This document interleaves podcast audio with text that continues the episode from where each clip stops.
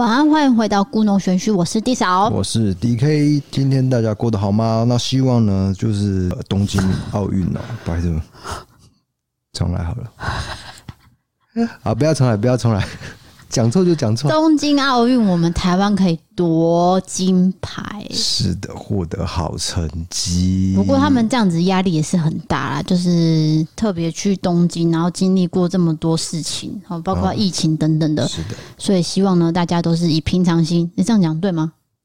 以平常心，因为他们运动员就是希望可以获得，好像不能以平常心。他们真的是目标就是这样啦。对，那真的是背负非常大的一个压力。嗯，呃，尤其是为国争光啊。那当然，如果他们真的是顺利夺金的话，也对他们自己是一个荣耀，对我们台湾来说呢，也是一个名耀国际的一个。哎，我这样有没有讲名耀国际是对的成语吗？还是怎样？为国争光啊，为国争光就简单的就好了，好不好？对对对，好。讲、嗯、OK，那就是收起嬉皮笑脸，接下来进入比较沉重的。我们今天要讲的案件呢，是杀人案，对，是发生在台南的案件，没有错，是老板呢跟会计遭人杀害，然后这个凶手呢逃得无影无踪，七年来呢都找不到线索，成为一起悬案。最后因为一封匿名的检举信，竟然为案情带来曙光，这究竟是什么样的案子呢？我觉得长达七年都是悬案那个状态，真的是蛮诡异的。不过至少最后是破案的状态。没错，那我们台南有一条街叫做新美街，当地人一定都知道。那外来的观光客呢，也都会去那边做呃吃东西呀、然后绕一绕，因为它离国华街很近嘛。那当年。不是当年，就是以前，它是米粮商号的聚集地，所以称为米街。不过近年来呢，有许多文青啊、创业家就会进驻一些老宅，例如说做那个民宿啊、小餐厅等等的。可是呢，在十三年前，这边有一栋影楼发生过一起凶杀案，使得老街呢当时就是笼罩一个不祥的气氛。是的，因为新美街呢算是一个很淳朴的地方了的，然后现在就是一些观光客，但是没有想到其实有一个血案，呃，在之前是有发生过的。对，这都要从一间透天厝开始说起。好，这一间透天厝呢，其实是一间银楼。那老板叫做陈东芝，他是从这边经营金饰加工业的。由于他的功夫老练，所以这几十年来呢，他培养很多的老顾客，算是老腮胡了。对。然后店里面呢，其实也只有他跟女会计李恒双两个人。呃，个性是属于比较老实的，然后作风低调。这个工作室并没有挂上招牌。如果是路过的话，你不会知道那是银龙。就是他算是有点做给老顾客而已，就是哎、欸、熟门熟路人才知道这一家加工。就是金饰加工，没错。那除了金饰加工之外，他也会做收购银楼的金条跟宝石，所以随时手头上都会有一大笔现金在流动，甚至有时候会高达到千万元的台币。所以不挂招牌的原因，也或许是因为跟陈东芝每天都身怀巨款有关嘛。银楼业者都是哦，千万来千万去的，这个现随时有现金流一直在跑就对了。对，那陈东芝就在铁卷门内呢，装了两道门，等于是他。总共有三道门，嗯，保护他们两位嘛。对对对，对，就是一个保护措施。嗯，不过这个工作室是租来的，房东呢是住在透天二楼的核心屋主。好，时间就到了二零零七年四月三号下午五点，这个屋主呢突然间就听到一阵凄厉的惨叫，很明显是工作室女会计李恒双的声嘶力竭呼救。这时候屋主就刚好目睹到女会计从厕所这样跑出来，然后有一名长发男性就挥舞着刀，不断的向他砍杀。哦，补充一下，这个房东并没有看清楚这个长发男子长什么样子。对，也许是事发突然，就是他惊慌之下呢，他没办法去指认说啊，这样是像，他只有看到是长发的特征而已，而且是背影。这时候屋主并没有惊慌失措，他反而是很冷静的跟这个长发男子说：“你住手！”好，这时候长发男子就这样跑走了。好，核心屋主就报警。警方到场之后，就发现倒地的是老板陈东芝跟会计李恒双，身上总共中了二十八刀。那紧急送医之后，就不幸的过世了。最为可惜的就是说，核心屋主向警方说明，就你刚刚讲的嘛，当时嫌疑犯是背对着他，所以他只看到特征就是长发，其他都没有了。嗯，然后长相什么都没有。嗯，然后再就是工作室里面的现金跟金饰呢，部分呢都被嫌疑犯给带走了。那具体的数字，我们等一下会讲到。感觉是谋财害命的，现在目前听起来是这样。对，目前初步研判，看起来。初步研判，嗯。那专案小组调查后就发现说，陈东志在经营工作室的时候呢，一定是在第三道门里面嘛，层层防护自己嘛。那什么原因会让嫌疑犯打开了这三道防护门呢？对，让他进来，是不是熟识？哎，一定熟识嘛。对，不是亲朋好友呢，就是熟客嘛。对。所以现场有留两枚血掌印，那除了这些推论还有血掌印之外，就没有其他线索了。好，据此就清查了所有跟陈老板往来的银楼跟老主顾，还有李恒双认识的人啊等等，这些全部都查了，查了快两万人哦，最后全部都排除了涉案的可能性。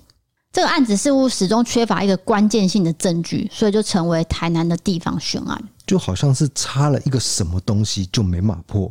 对，因为其实屋主有看到人嘛，只是没有看到正面而已，而且也有血掌印。对，哦，啊，就是没办法破案。对啊，再来就是七年后了，总算这块拼图出现，一名匿名的检举信引起了警方的重视。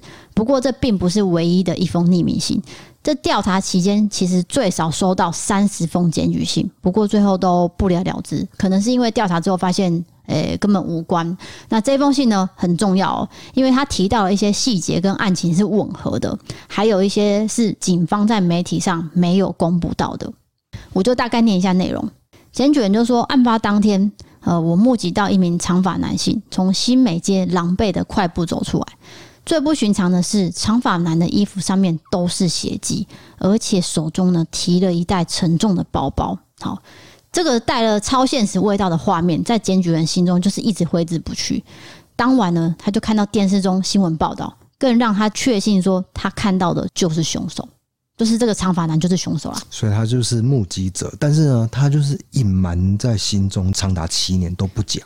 对，对不对？然后呢，还有一次哦，他不是只看过一次，他之后还有一次在台南北区吃早餐的时候，就看到这个凶手走进了公园路一间叫做金瓜石银楼的店面。好，他自己就去打听说，哎，这个人是谁？这个人叫什么名字？就打听到了，这个人叫做邱鼎玉，原名是邱明辉。他在公园路的银楼呢，好像是他本人经营的。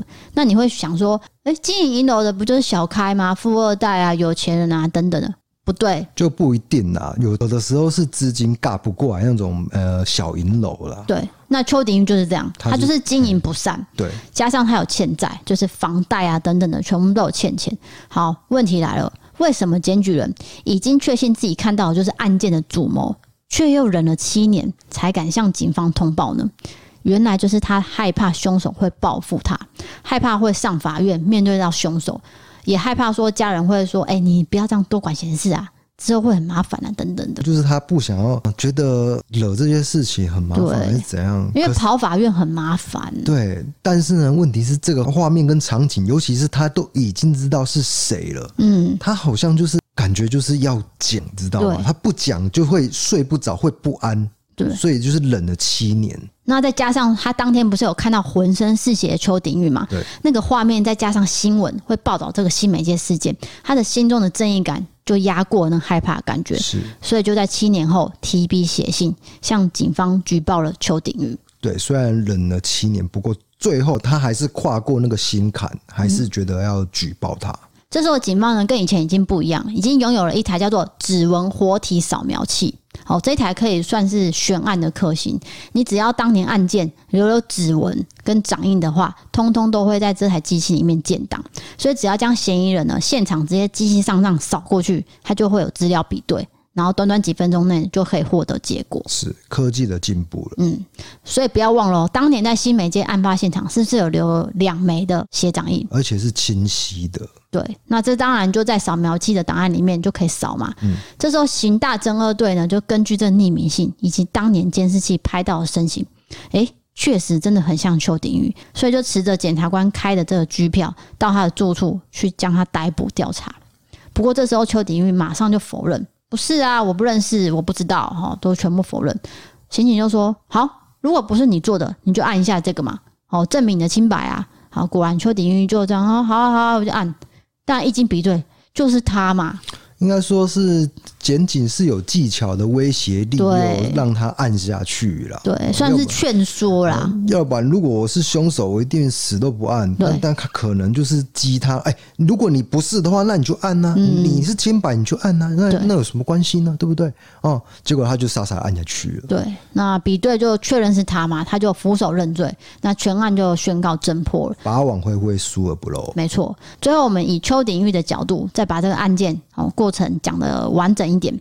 邱鼎玉呢是在公园路经营一家叫做金瓜石银楼的。那因为业务的关系，他常常到陈东芝开设的东西银楼去出售一些珠宝金饰。在案发当天下午五点，那邱鼎玉就一样，我来到新美街跟陈东芝出售了 K 金饰品。可是这时候，陈东芝跟会计李恒双就随口抱怨说：“哎、你怎么这么晚来啊？哎、你这个 K 金怎么没有先融成块？就是有点小抱怨这样。然后再加上这个收购价格，哎、不是很高，所以邱鼎玉就不是很高兴。然后这时候他就这样子眼睛扫了一下，看一下店里面，哎、满满的现金跟黄金。这时候他心里想到：哎、我积欠了很多卡债啊、房贷啊、贷款的什么的。突然一阵杀意涌上心头。刚好陈东芝在茶几上又放置了一把水果刀，于是呢，他就拿起水果刀，酿成了这起悲剧。对，但是我必须提出一个疑问：这个水果刀真的是他在茶几拿的呢，还是他是预谋性的带在身上？对，对，因为这里面只有两个人嘛，没有第三个人，所以根本没办法证实嘛。各部监视器，对，所以看不到。过程是怎样？好像最后还是采信他的说法，就是不是预谋性的啦，嗯、就是冲动性。因为冲动性的杀人跟预谋性的杀人罪责是不太一样的。对，那判决书跟侦查记录就是这样说了，嗯、就是照邱鼎玉的说法，他是说哦，我基线卡债跟房贷，所以我到陈老板那边想要将 K 金去变现周转，然后我就看到现金的时候，我就动了这个念头，而且刚好那天我又跟陈老板有一些口角。好，从这些说辞呢，如果是真的话，就是零时期没有问题了嘛。然后呢，在事件发生之后，何姓房东就有发现说，转身报警的时候，其实邱鼎玉是有把水果刀再丢掉，好，并且把工作室内所有看得到的金银财宝，我全部塞进这个帆布袋里面，所以总共是黄金四十余两，跟新台币的一百多万。最后，最高法院就判处无期徒刑定谳。所以这个新美街银楼事件呢，就告一段落了。那现在这个透天厝一楼呢，目前是没有店面租出去啊，就是说可能是因为这个事件，二来是新美街其实有一段是比较没有人住的。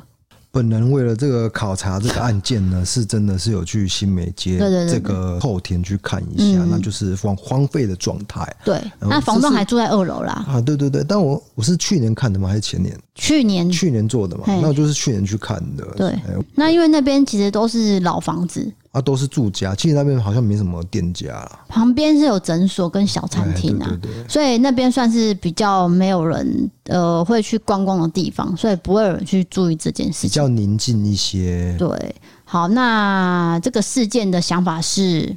这个事件的想法就是说，嗯，虽然这个举报人过了七年才，我是觉得他还是跨出了那一步。因为我刚刚是是重复讲了？对对对，我的心得就是这样了，嗯、就是至少呢，你还是有去、呃、举报。对对对，那这真的是一个破案的关键，要不然他真的会变悬案哦。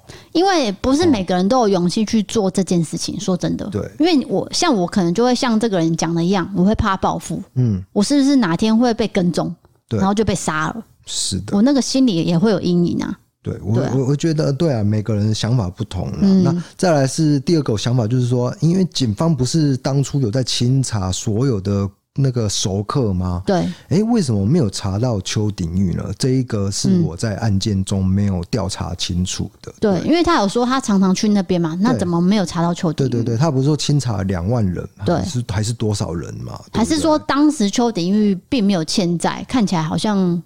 也许反我反正就是阴错阳差，就是漏掉了邱鼎玉。嗯，好像不是这个人的举报，这个是真的是戏剧性的一个转折，直接破案。对，对对，不然其实马上就找到了。对啊，说真的。啊、好的，那你对此案有什么想法呢？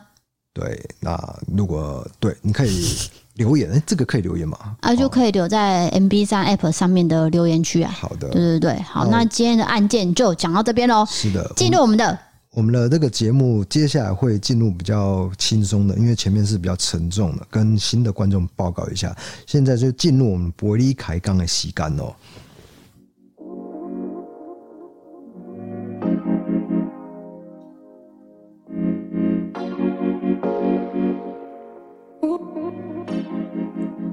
好的，今天的伯利卡杠是先喝口水。今天伯利开刚我们要讲 YouTube 频道破四十万的 Q&A，那我们接下来会分好几期。好几集就是稍微念一下几个问题，几个问题稍微回答一下，那也顺便跟大家闲话家常。对，因为我这几天有问几位网友，就是算是常常收听的网友，嗯、他就是说他很喜欢听我们讲我们自己的事情。嗯嗯，就例如说像那天我不是讲五月天的事嘛，嗯，那也是他敲碗敲来的，嗯，他就觉得很有趣。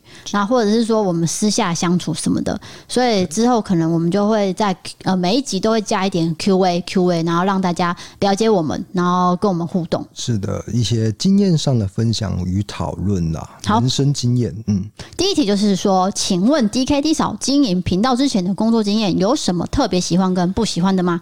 印象深刻的职场经历？那您先说呢？哦，我就说啦，因为我的脾气不是很好，所以啊，就是蛮容易跟人家起冲突的。然后，但是我都是建立在说对方是错的，我才会跟他吵。那一吵就是呃一发不可收拾，因为我是脾气很暴烈的。那我的原则是不跟同事吵。就是跟我同一个单位，我跟他吵，因为我觉得吵完会很尴尬，你知道吗？嗯，每天都要看到啊。对对对，我是跟那个别的单位很就是不会联络的，我就跟你见一次面。那我发现你对我怎样，反正我就是直接把你吼下来，嗯，直接暴怒的这个面对处理的方式就是这样。你讲太夸张了，没有那么。没有没有没有，我我必须跟大家承认，的确就是这样。所以我说我人际关系没有说，我我真的很讨厌跟别人相处。那必须说，我的确是个怪咖，不是很奇怪的人。不是啊，就是说以前呃，我们二十几岁在社交活跃的时候，总是会不会那么计较。老实说啦，计较就是不会那么容易生气啊，因为你会去合群。我说一下我的个性啊，从小都。都是一直都是这个样子状态，就是我求学的时候也是这样，怎样、呃、都会发作啊。你 就吼一下、喔。对，我跟你讲，有一次打篮球的时候，他们就是我我的名字叫叉叉叉嘛，那他们就说这是叉叉条款，为什么为我而设的条款？因为呢，打篮球的时候跟人家这个起冲突，那可能有些动手的情形，不是我先动手，必须说我是正当防卫。但是第一时间我就跟大家认错，所以有没有人说啊，以后那个细兰哦有打架的情形，就是必须整季禁赛就对了。嗯，好像就是就是叉叉条款啊，就是否我而设出来的这样子。对，没有，你要厘清一下，就是说。你的生气不是说每天 every day every time，就是说可能一年会有两三次大的脾气啦。嗯，你要讲清楚一点，不是每天呐，对不对？那我也是有原则的啦。对对，那就是说，你如果是很刻意的在冒犯我、欺负我，我绝对不会容忍，我当场就会让你知道你对我的侵犯是不对的，这是我跟你完全相反的地方啦，嗯、对不对？以上的分享到此结束。那可能大家会觉得说，那换我了啊。啊，DK 原来是这样子的一个怪胎啊，原来是这样子啊，每天发脾气啊，没办法，我真的是，我一直以为哦，我一直以为说真的啊，可能我过三十，我的脾气会变好，懂吗？就是我我会觉得说我修养会越来越，一点都不是这个回事啊。就是说，对不对？就是你想想看，我我们对面那个邻居，对不对？这可以讲吗？那个邻居怎样子？那是邻居的错啊！那个当然是我每次发脾气都是建立在是对方的错，我才敢，就是我要确认说这个东西我是没有问题，我站得住脚，我才会做这个行为，就是呃让你知道你是错的行为这样子。邻居的事情下次再说，因为这是在讲工作经验。好，我知道，知道，我我快速的讲完。那如果是我错的话，我第一时间就道歉。我我就是这样子一个人啊，哦，好吗？哎，OK，嗯，OK，换我了吧？OK，OK，抱歉，有点沉重。就是他讲的是说喜欢跟不喜欢的嘛。我喜欢的，因为我一直都是做有关企划工作。那其实我上次有分享说我去面试这个泰山庄嘛。那有一些在饭店工作的朋友就在猜是哪一间饭店。哎，我不能讲，因为那间饭店还是存在的。那之后我没有选择饭店的工作，就是第一他要轮班，那他的工作时数很长。再来就是我穿那个制服，就是很像小学生穿大人的衣服。非常的不好看。所以就是你人比较小资，对，我等于说还要修改，对，然后我就觉得很麻烦，然后总之就是最后我没有进到饭店工作。那我第一份工作就是我有提到上次有讲到说我在学校做毕业生在业界工作，然后我要去他的工作环境去检查，然后去确认说这间企业有没有给学生一个良好的工作环境。那上次有讲到某某的那个小笼包店嘛，对不对？嗯嗯。那一起事件其实也是带给我一个很大的启悟。启悟是什么？启发。启发，对，就是说你再怎样都不可以流露出很菜的样子。嗯，就是从那次开始之后，然后一直到前几年，就是我回到台南工作，我以为说我工作这几年来应该不会再遇到了，因为就越来越少嘛，因为你工作经历越来越多，就比较不会遇到这种事。可是，一直到我前几年。我的主管介绍一个工作给我，那那个工作是算是广告代理这一块，我比较没有那么熟悉。那老板就带了一个女生说：“哦，你就教她吧，哦，就教我就对了。”第一天当然就是哦教着这样哦，好像真的有在教，可是其实他讲的都是一些皮毛，我也会。他第二天就露出他真实的样子，就是他把我训了一顿，然后并且说：“你这样是赚不到钱的，在那在那噼啪这样子。”哦，这是我算是近期以来。遇过最不好的职场经验，因为第一个他的经验比我少，他只是广告代理经验比我多而已，可是他就是用这个压着我，然后把我呢数落了一番，然后之后每一天看我就是往下看，眼睛是往下的，他不看你的脸，所以这是我比较很不喜欢的这个职场经历。再来就是我很容易粗心，犯一些不该犯的错。呃，有一次我在工作的时候就是。我要负责一个抽奖活动，那这个大奖跟二奖、三奖，我把它搞错了，导致可能本来要赔钱，好，所以最后我就把这个教训记下来，之后我就没有再犯类似的错。好，那你在职场上，我们我觉得我们讲都太黑暗，有没有开心的地方呢？开心的地方，我分两个阶段讲哈，就是说我之前在台北工作，我最后在台北工作那间公司，我交了一个很好的朋友。那那时候我算是很低潮的时候，那他可能怕我做一些不好的行为，他就是每天把我带回他家，他要看着我这样。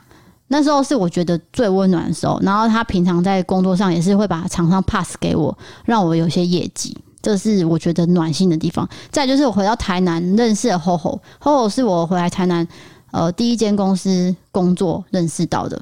当然也不止 HoHo 一个人啊，就差不多有三四个人，我们持续都有在联络，大家会互相帮忙，并不会说有些私心。就因为有些私心的时候，你就会有心机嘛。例如说，我我早点去冲康你哦，让你被老板骂等等的那种感觉就很差。虽然我还是有发生，不过就是你在被冲康的时候，你就去找这些窝心的朋友的时候，你就会觉得哦。还好一些好心人，对，我觉得这点是你很厉害的地方啊。像我在职场上是没办法跟别人做私底下朋友，对我来说同事就是同事啊，下班我们各自就没事了，拜拜这样子。对啊，对我来说就是这样了。多半还是这样的状态。我知道，可是我是说你还是有办法私底下是有一些朋友的。那是一个缘混呐，缘分，缘混到了，然后那那些人是好人嘛？OK，好的。下一题是说，感觉你们的个性差很多，怎么在一起的？因为当然是有差很多的地方，但是也有一样的地方啦。我跟各位讲，如果两个人差很多，他们才会在一起。没有啦，我是觉得我们有共通之处。我觉得我们共同之处是大于说差很多的地方，就是不一样的地方是。对对对，你懂我意思吗？你觉得？我知道你在讲什么，可是我要讲的是说，两个人太相像，其实并不会在一起。对啊，当然是就是有一些不一样的地方了。对，那你说个性差很多，怎么在一起？这就是要回归到我们那个 Q&A 十万有聊过嘛？大家是要问这题嘛？嗯、就是说怎么认识交往嘛？嗯嗯、要不要再讲一次？简单的讲一次，是不是？好，等一下，等一下，我先问一下，你觉得我们相似之处跟不相似之处呢？是几比几？六比四？七比二？七比三？抱歉，数学很差。还是说五比五？相似应该是六吧？我也觉得是六，哎，六到七左右啦，大概六四七三，六点五可以吗？呃，对，然后你说什么？嗯，没有，你要说那个啊，就是我们怎么认识的嘛？哦，再简单讲一次，反正就是说有共同的朋友，然后就是把他的 LINE 给我，然后我们就加了之后就聊天，聊天之后他就来台南找我们，就见面吃饭。看电影。那那个电影叫做《真爱每一天》。哎，不是啦，罗素克洛演的，罗素克洛演一个爸爸。哦，那部我哭死了。啊，啊那个女主角有点忘记，是阿阿曼达还是？阿曼达对，就是金，金头发阿曼达，你知道哪我在讲什么吗？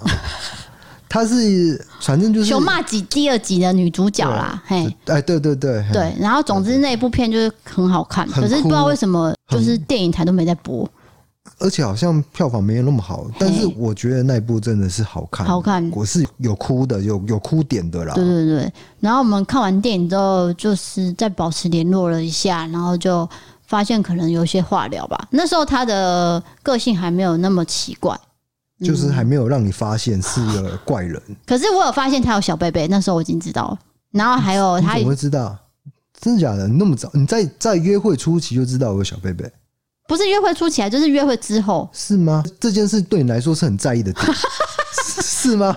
不是，因为我的人生遇到小贝贝的人很少。哪有啊？每个人都有一条小贝贝，只是他要不要讲而已。我觉得你这点真的是错了。我知道很多人有，可是我遇到没有。你有小贝贝，你就是私讯 IG。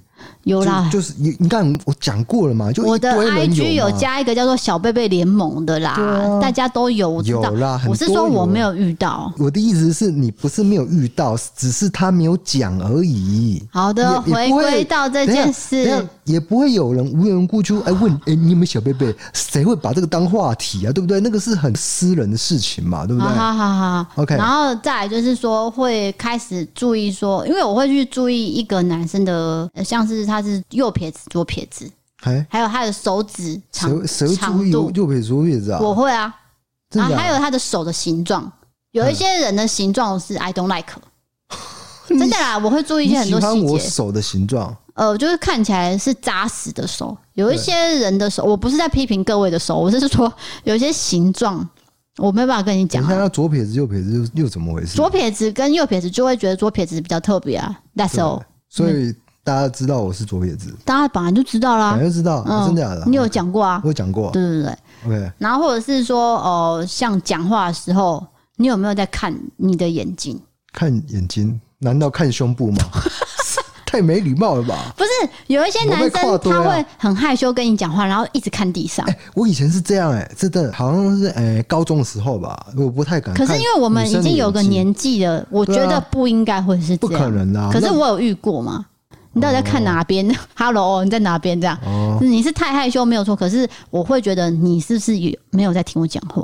对，你遇到特殊案例了。哎，对对对对，反正我会从很小很小的细节，因为我本身就是一个很龟毛的人，所以我会从很小的细节去看。总之呢，当时的他是很有诚意的，所以呢，我就觉得嗯，应该是可以交往看。而且我那时候我们有直接聊到一个，就是哎、欸，你有没有想要结婚？结婚？对，因为我们年龄到了是吗？不是。就是会聊到感情观啊，一定会聊到感情观。那时候我也有问你说啊，你的那个梦中的前女友什么的，我们都有聊啊。哦，对啊，然后就发现说，哦，好像没有什么特别的不好，还是缺点。对对对。所以就想说，那就试试看，发展下去。是的，就是这样。对，那还有什么问题吗？要继续回答吗？就是为什么会走到婚姻之路呢？啊，算了算了，下一次有人问的话，我再回答，跳下一题了。这个我劝你是好好说话。讲太久了。好，下一个问题是有机会跟侯友谊合作吗？他是刑警出身，又是政治人物，应该有意愿上 YouTube 节目嘛？对我们来说，侯友谊他已经到另外一个阶段，是我们无法触及到的一个地步了。对，他是新北市长，新北市长。除了此之外，他还是国民党未来的一个明日之星啊！我是一般论而说，嗯，没有政治的问题。对对对，我不是在讲政治，就一般论来说，他的确是国民党红人。我这样讲没有错吧？对，对不对？OK 吧？哦，没有得罪是任何人吧？然后呢？对啊，那不可能啦，因为我们太小了。对，因为我们连高大成也没有办法起来啊。那种百万 YouTuber 可能才有办法啦。哦哦，对，例如说像九妹就可以去郭台铭家。对对对对，例如对那个蔡阿嘎去蔡英文啊，不不不，是蔡英文来蔡阿嘎啊。Anyway，就是类似 类似他们有办法，对对对，那种百万等级的啊。对我们来说，你以为四十万很多吗？没有没有没有，现在就是满街都是这种四十万等级订阅的，就就已经是那种很常态的事情了啦。对，那你说呃，阿善斯对阿善斯对我们来说已经算是算崇高地位了，毕竟他也是见识专家，他只是退休而已嘛。而且他还是讲师，对，他是现在在警大教书，所以对我们来说。阿善是已经算是一个里程碑了啦。是啊。那以后如果真的有其他人要跟我们合作，我们当然也是欢迎。可是首先是我们要做好功课。像有些人就敲完说：“哎、欸，那个维腾在台南啊，你们要不要合作？”那我们当然是想合作啊。可是维腾是有经纪公司的、欸，我不可能这样很鲁莽，就是哎，维、欸、腾你要不要来我家？这样很没礼貌吧？目前维腾来说是蛮大咖的，对啊，他已经大咖到我。们很难接洽了吧？我觉得啦，就是他的等级很高啦。对，哦，重点是经纪公司这一块，我可能要拿出个企划案。因为有经纪公司的自媒体就不不太一样啊，我们是没有经纪公司自，我们是自己胡搞乱搞这样子。对啊，对，就不是说像我们跟 Toting Story 说，哎、欸，康纳，我们去你家哦，这样 OK，好，就去了这样，那不一样啊。再来是疫情的问题，那当然目前疫情是好转了。嗯，那之后如果有其他人想想要来我们节目谈，不管是刑案还是鬼故事。都可以，像孙翠凤老师那种，就是我们合作的很愉快啊，然后反应也很好，大家也在敲碗说，呃，还有没有机会啊什么的，我们都很欢迎。是的，那我必须抱怨一下，就是孙翠凤老师讲鬼故事那个 那一集啊，对不对？我不是有分享给吉新闻吗？那吉新闻竟然破一百一十万的观看次数，结果我本频道哦，我只有二十四万的观看，这差了五倍那。一集真的是很莫名其妙，至少有五家媒体来要授权，好，我们都给了。孙翠凤老师讲的实在太精彩了，对，太有意思了，对，而且很多人都在讲，呃他们好奇的是钟馗这件事情，对对对对，就是钟馗为什么跳了会有这个算是这么多的禁忌，啊，对对，对，或者是很多规则啊，很多人不知道，这我真的是不知道。我当天听了真的是哦，上了一课，这个是民俗的一个对，对他们才知道的东西。所以这个合作算是我们今年度哎觉得很特别的合作，然后也帮我们冲了一些流量，虽然说没有集新闻高。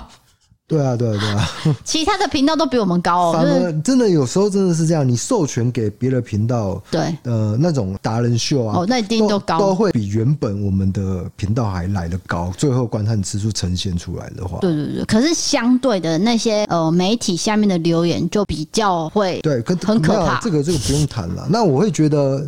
虽然是这样，但是对我来说还是一种肯定，对，表示我剪辑的不错嘛，对不对？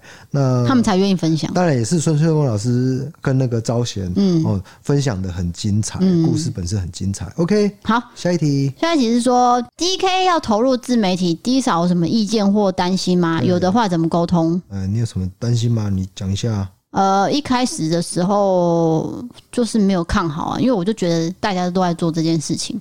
而且当时有很多人在做都市传说，或者是外星人，嗯，对。那因为他对这一块有兴趣，我没有去拦他，我也没有去管他，那就是他自己的私人兴趣，就像他也不会管我兴趣一样，所以他就做。可是有一天到了差不多八万、十万的时候，他好像有点忙不过来了。哪有啊？你三四万你就加入了，你没有到轰那么轰，是吗？对啦，哦，好，总之呢，就是说，最后我是很前期就加入了啦。看他有点忙不过来的时候，我就觉得说，哎、欸，是不是要加入他？可是这个频道呢，我再重申一次，各位，这个频道是两个人一起的，而且你要认真的讲，是我的名字。嗯，对，所以请不要再说 D 嫂。请你不要再出现了哦，这是 DK 的节目，OK？好，所以这是我们一起共有的。所以你说担心不担心吗？没有，我们现在就是担心流量低而已啊。嗯，对对对，因为流量真的是很难掌控的事情。他有时候演算法一改变，你就没有了。那你很现实，就说啊，你们只是要钱，不是啊？没有钱我怎么做频道呢？我没办法经营下去啊，我的频道就经营不下去，那大家也看不到我们。所以你说什么东西要钱？就是说你们只是要流量要钱啊。要流量，啊，要，流量是应该的，啊，这是职业啊，对啊。他们不觉得，有些人不觉得啦。嗯，我觉得是互利，观众可以从我的观点得到一些新的想法，还是什么，嗯、那我也可以从中呢得到一些广告收益。我觉得这是双赢呐，嗯，我觉得这这是最好的状态了。对，昨天有看到一个，嗯，算是作家吧，他就写说，那个作家就是有感而发，嗯，因为他最近有很多事件嘛，包括。郑家纯、娜娜 Q，然后还有这个东升直校事情，然后他可能就是讲了一些他自己的想法，就被一些算命攻击。然后他就写说，今天有什么事件，我们就讲什么，就会被人家说蹭流量。对对对，我觉得这个这很奇怪，奇怪，真的超奇怪。就是说，我们关心这个时事，变成说蹭流量。就是说，我们对这个时事是有一些自己的看法，那我们拿出来讲了。可是，哎、欸，我不知道为什么在我频道骂我蹭流量的人比较少，哎，会不会是我讲的很没有？你去达人秀下面就会有了啦。哦，对，但是我们频道没有嘛。可是你去达人秀集新闻那个就有很多。对对。那那个作家的意思就是说。大家的想法都可以一起来讨讨论，而不是说你用批评说啊，你就是蹭流量，你就是用人家的这个故事来呃发挥你的节目啊，你不是就是蹭流量吗？等等等等，嗯，对，所以那个人就是有感而发，觉得说好像不是很公平啊。对，嘿，好，下一题就是说，DK 那么害羞，怎么跟岳家相处呢？呃，因为我跟岳父岳母的关系是非常好，因为他们也有有偶尔也会收 收听这个节目啦。那没有啦，是开玩笑，真的很好啦。好了，我讲好了，就是说，你你爸爸跟你妈妈对我来说真的很好，我必须说，尤其是我们第一次见面的时候。好，我讲你，你不要再加油添醋，因为你都乱讲。因为我形容说我的个性比较像王中平那种很勾引狼啊。我跟你讲，长辈喜欢那种勾引狼啊。对不对？我跟你讲，你知道我妈昨天跟我说她喜欢谁吗？嘿嘿嘿威廉，威廉哦，棒棒糖的威廉啊！我吓了一大跳。我说什么？你怎么会喜欢威廉？他说、啊、看起来就是一个很乖的男孩子，然后外形也帅帅的，然后看起来就是、哦、呃很健康。这样，我说我没有想到你会告诉我你喜欢威廉、欸，对我有点吓到。OK，对，然后总之就是说我爸妈第一次看到他，就是觉得说这男生还不错。然后看起来算是脚踏实地在工作，确实是，确实是。嗯，第一次其实我有跟我妈看过照片，嗯，那时候还没有见过本人嘛。然后我我妈就一脸皱眉头，我就很紧张，因为她讲的话会让我起鸡皮疙瘩。我就说你要讲什么？她说嗯，这个脸的这个轮廓，你知道我妈看很细嘛，嗯，这个脸的轮廓看起来是有比较这个尖锐。哦，说什么脸的轮廓比较瘦？对。他就说的是这个下巴的这个，我说哦，好啦，那个不重要，你看本人就知道。他本人就是你知道，没有任何意见。对对对，你们再也没有意见，因为真的是帅啦，很有勾引啊，恶心。然后动不动就会说啊，长辈缘呐，呃，那个那那个你们好不好啊？有没有假有没有假崩啊？哎呀，他已经这么瘦了，不要再瘦了啦。这样，他只关心你，没有关心我。没有啦，这个真的，我我算是一个很地狼听的女婿啦。我不是我自己自夸，你在自夸是是是真的啦，是真的。不行，好的，那下一题就是来到了，所以 D K 的 Twitter 到底都在看什么呢？就是一些艺术品、艺术的照片呐、啊，一些学术上的讨论呐，哈。讨什么论呢？讨论什么呢？讨论身体构造。不是身体构造，不是啊，是一些美学上的辩辩论啊，或是哲学啊，苏格拉底啊，是啥啊？啥啥是什么？就之类的名家啦。好了，各位听到就是知道他在骗人了哈。不是啦，下一题是说，请问有试过修过眉毛吗？都是低嫂在帮我修啊。不是啊，修怎么？你是说修到很细，是不是？怎么修其实都是长一样。没有啊，那我我的眉毛真的太粗了，我真的没办法。它它它真的很像海苔挂在我脸上，而且它很硬哦。你知道我在剃的时候是要用点力的哦，不是像我这种女生的眉毛这样一刮就会掉下来，没有，它要用点力。但它不是细的眉毛，哎，它是粗的，它又粗又浓密，然后又宽。对不对？然后又长。可是以面相学来说，就是这个浓眉的人是重情重义的。重情重义。对。哦。是算是比较重感情的人。真的不是哎，我真的很薄情。就是我离开一个单位，我就会忘了前面的单位的人。就是哦，对。比如说我呃，从国中进到高中，那我就会忘了国中的人。那以此类推，会不会你只是单纯失智啊？我的确记忆来说是比较不好，但我也很薄情呐、啊。好的，所以就是，这我个人对自己的想法是这样。我是觉得你应该是到个年纪才薄情，并不是以前就薄情诶。没有啦，对啊，我哎，算了，这个我觉得很私密啊，真的。啊，好，下一题是说想要问 DK 沐浴乳混杂都混几种？我听了身体都发痒了。有几种混几种哦。苹果混三米，尽量混的。那他就是我老婆 Disa，她禁止我做这个行为，所以现在没办法混。那我现在都会让他就是仅有两个沐浴乳去擦呃去洗哦，他要怎么混？哪有啊？剩一种而已啊，两种剩那个什么香水的，no. 没有啊，我这只有一种而已，啊。我有告诉你自己没有混的啊。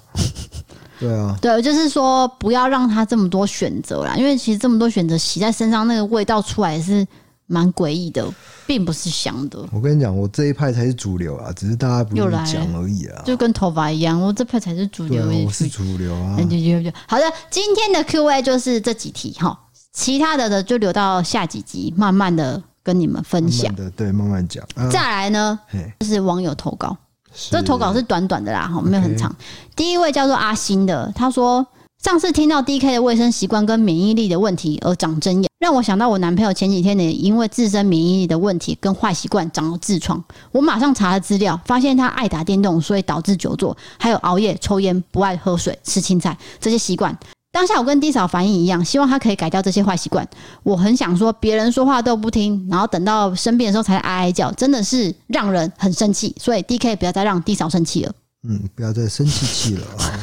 那我讲一下戒烟的事情啊。戒烟真的是很难很难，因为嗯，其实我跟你讲，那个只你只要戒烟五天，你就不会有烟瘾哦。烟瘾就是说烈瘾。again，然后台语是 again，就是会想要，就是手会抖这样啊，拜托让我给一根吧。那个叫做尼古丁的缺乏，可是你只要过五天，你就会排除掉你体内的尼古丁。